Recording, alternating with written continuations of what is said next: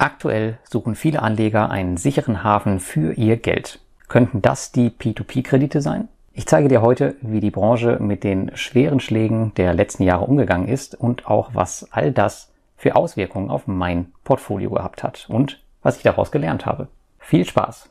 Ich investiere nun seit 2014 in P2P-Kredite. Das sind geschlagene acht Jahre. Und diese Zeit war durchaus nicht langweilig für mein Portfolio. Passierte in den ersten Jahren überhaupt nichts, fing es allerspätestens im Jahr 2019 an zu rumpeln, als die ersten Scams aufflogen. Einige Monate später, 2020, brach dann die Covid-19-Krise über die Welt herein und vor kurzem führte der Ukraine-Konflikt im Jahre 2022 zu nie dagewesenen Herausforderungen in diesem Bereich. Und ich habe am 10.10.2014 meinen allerersten P2P-Kredit auf der deutschen P2P-Plattform Aux Money gekauft. Überraschenderweise wurde der sogar abbezahlt, obwohl ich hier im Verhältnis zu meinem Portfolio damals viel zu viel investiert hatte. Damals konnte ich noch nicht ahnen, wie viel Spaß mir diese Anlageklasse in den nächsten Jahren noch machen würde, jedoch konnte ich auch noch nicht ahnen, wie viel Lehrgeld ich dafür noch bezahlen werde. Schließen wir den Bondora Go and Grow Pool mit ein, habe ich heute Hunderttausende von P2P-Krediten in meinem P2P-Portfolio und es ist mittlerweile eine wichtige Payout-Stütze in meinem gesamten Portfolio geworden denn sie bieten überwiegend planbare monatliche Einnahmen. Neben meinen Dividenden sind die P2P-Kredite also sozusagen die zweite Säule, auf die ich privat bauen möchte, sollte ich mal keine Lust mehr haben, als Online-Unternehmer tätig zu sein. Ich setze also ganz klar auf eine Kapitalertragsrente und ich könnte dir heute nicht mal sagen, was ich an staatlicher Rente bekommen würde, obwohl ich ja auch mal zwölf Jahre lang angestellt war. Aber um ehrlich zu sein, interessiert es mich auch nicht mehr. Heute möchte ich dir mal zeigen, was in den drei kritischen Situationen 2019, 2020 und 2022 mit meinem P2P-Portfolio passiert ist und was ich in diesen Phasen gelernt habe. Daraus kannst auch du hoffentlich was für dich mitnehmen.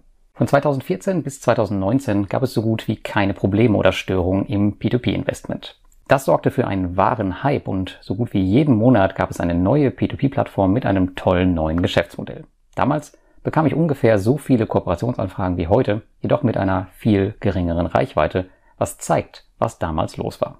Die Kooperationsanfragen kamen meist aus dem Baltikum, aber auch aus Asien und sogar Afrika. Zwei der Plattformen, mit denen ich jegliche Kooperation ablehnte, waren Kytzal und Investio. Bei beiden hatte ich von Anfang an ein schlechtes Gefühl und das sollte nicht unbestätigt bleiben. Denn beide entpuppten sich als Betrug und Desaster für Privatanleger und die P2P-Industrie erlitt einen großen Image-Schaden.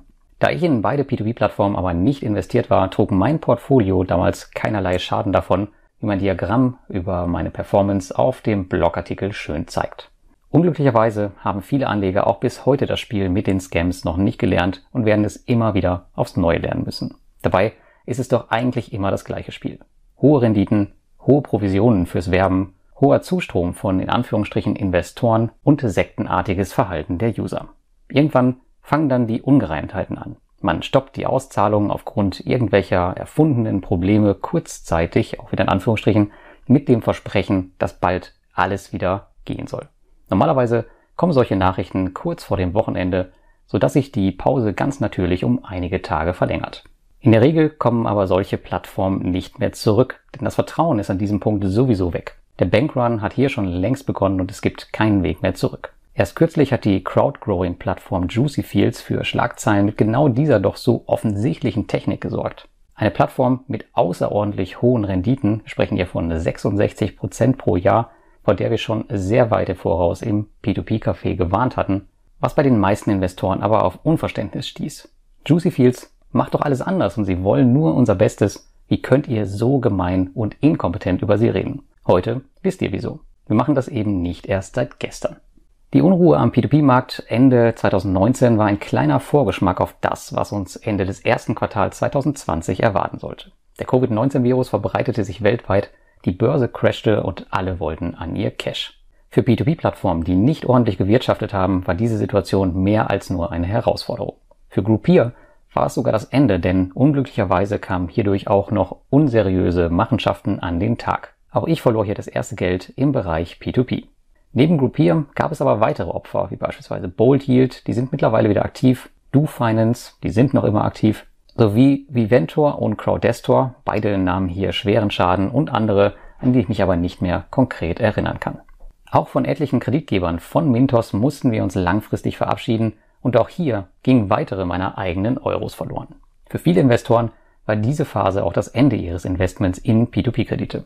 Und ich muss sagen, absolut verständlich in dieser so undurchsichtigen Lage mit einer recht neuen Anlageklasse. Wäre ich nicht näher dran gewesen am Geschehen und hätte weniger Insights gehabt, hätte ich möglicherweise genauso gehandelt. 2020 hat auch mein gesamtes B2B-Portfolio erstmals Schaden genommen. Auch wenn das Investment gestoppt war, hat mich Groupier erwischt und ich habe mein Investment hier direkt zu 100 Prozent abgeschrieben. Für mich war damals schon klar und ist es auch noch immer, dass hier nur noch mit Glück einige Euros zurückfließen werden. Auch diverse gescheiterte Projekte auf Crowdestor und viele insolvente Kreditgeber bei Mintos habe ich mitgenommen. Auf Crowdestor habe ich die Recovery-Projekte ebenfalls schon mit 100 Prozent abgeschrieben, die insolventen Kreditgeber bei Mintos mit rund 25 bis 30 Prozent. Das ist allerdings nur der Stand heute, denn ich erwarte hier noch einige Rückzahlungen. Sollten die nicht eintreten, dann werde ich hier die Abschreibung natürlich weiter erhöhen. Das hört sich ziemlich übel an. Schauen wir jedoch auf mein Portfolio auf dem Blog, dann ist weniger passiert, als man vielleicht denken mag. Man sieht einen kleinen Knick, aber das war auch schon alles. Habe ich bei den Scams 2019 gelernt, dass die Zeit der Vorschusslorbeeren vorbei ist, hat mich die Covid-19-Pandemie dazu herausgefordert, noch stärker darauf zu achten, in ordentliche P2P-Plattformen zu investieren und noch genauer hinzuschauen. Letztlich schaue ich mir eine Plattform, wo ich mir nicht sicher bin, nun lieber einige Jahre von außen an, anstatt Gefahr zu laufen, auch nur einen Cent zu verlieren. Eine Strategie, die sich seitdem ausgezahlt hat. Das ist kein großes Problem für mich, da ich keine überhöhten Renditeerwartungen habe. Ich bin mit einem soliden 8% Ergebnis am Jahresende vollkommen zufrieden und bin keiner der P2P-Investoren, die jetzt unbedingt die 10% sehen müssen, auch wenn ich diesen Standpunkt absolut auch verstehen kann. Mir sind stabile Auszahlungen am Ende viel wichtiger, denn davon will ich ja im Zweifel leben können. Die Covid-19-Pandemie hatte auf meine Jahresausschüttung im Bereich der P2P-Kredite übrigens so gut wie keine Auswirkungen, wie das Diagramm aus meinem letzten Quartalsbericht auch sehr anschaulich zeigt. Als Konsequenz aus diesem Learning flogen weitere Plattformen aus meinem Portfolio und diesmal auch richtig, also mit der Auszahlung jeglicher Mittel, soweit es mir möglich war. Unter ihnen waren Crowdestor, Bulky State, DoFinance und Eventor. Ja, Ende 2021 dann schien die Covid-19-Pandemie in der P2P-Szene schon wieder weitestgehend vergessen und da der Aktienmarkt zum Jahresanfang 2022 durch Zinserhöhungsdruck der Zentralbanken unter keinem guten Stern stand, schien das ein gutes Jahr für Peer-to-Peer-Kredite zu werden. Leider hatte Russlands wahnsinnig gewordener Präsident Wladimir Putin jedoch die bahnbrechende Idee, seinen Nachbarstaat, die Ukraine, zu überfallen. Durch die Lügen, die unter Vorwand zum Kriegsbeginn führten, und die anschließende Brutalität wurden Russland beispiellose weltweite Sanktionen auferlegt. Eine davon, welche die P2P-Industrie erneut hart treffen sollte, war die Einschränkung des internationalen Zahlungsverkehrs russischer Banken. Von diesem Zeitpunkt an hatten alle P2P-Plattformen mit russischen Kreditgebern Probleme, Gelder zurückzuholen. Unter ihnen die großen Gewinner der Covid-19-Pandemie Twino und Peerberry. Peerberry hatte sogar noch einen großen Teil des Portfolios in der Ukraine, welches nun im wahrsten Sinne des Wortes in Schutt und Asche lag. Allgemein herrschte kurzfristig wieder Panik an den Märkten, jedoch weitaus weniger als zu Beginn von Covid-19. Die vollständigen Folgen für mein Portfolio sind bis heute noch immer nicht in Gänze absehbar. Eventuell muss ich weitere Abschreibungen vornehmen. Bis zum jetzigen Zeitpunkt gibt es aber keine klaren Ausfälle, sondern nur Verzögerungen aufgrund der Blockierung des Zahlungsverkehrs. Hier besteht also noch eine begründete Hoffnung, dass die Sanktionen entweder irgendwann zurückgenommen werden oder man andere Wege findet, die Gelder weiterzuleiten. Wenig verwunderlich ist also bisher nichts an meiner P2P-Performance passiert und dabei sind die wichtigsten Sanktionen und deren Folgen eigentlich bereits eingetreten. Daher kann man schon jetzt zumindest ein vorläufiges Fazit ziehen. Der Krieg in der Ukraine, der noch immer tobt, hat mir mal wieder gezeigt, dass es Dinge gibt, an die ich zu wenig denke.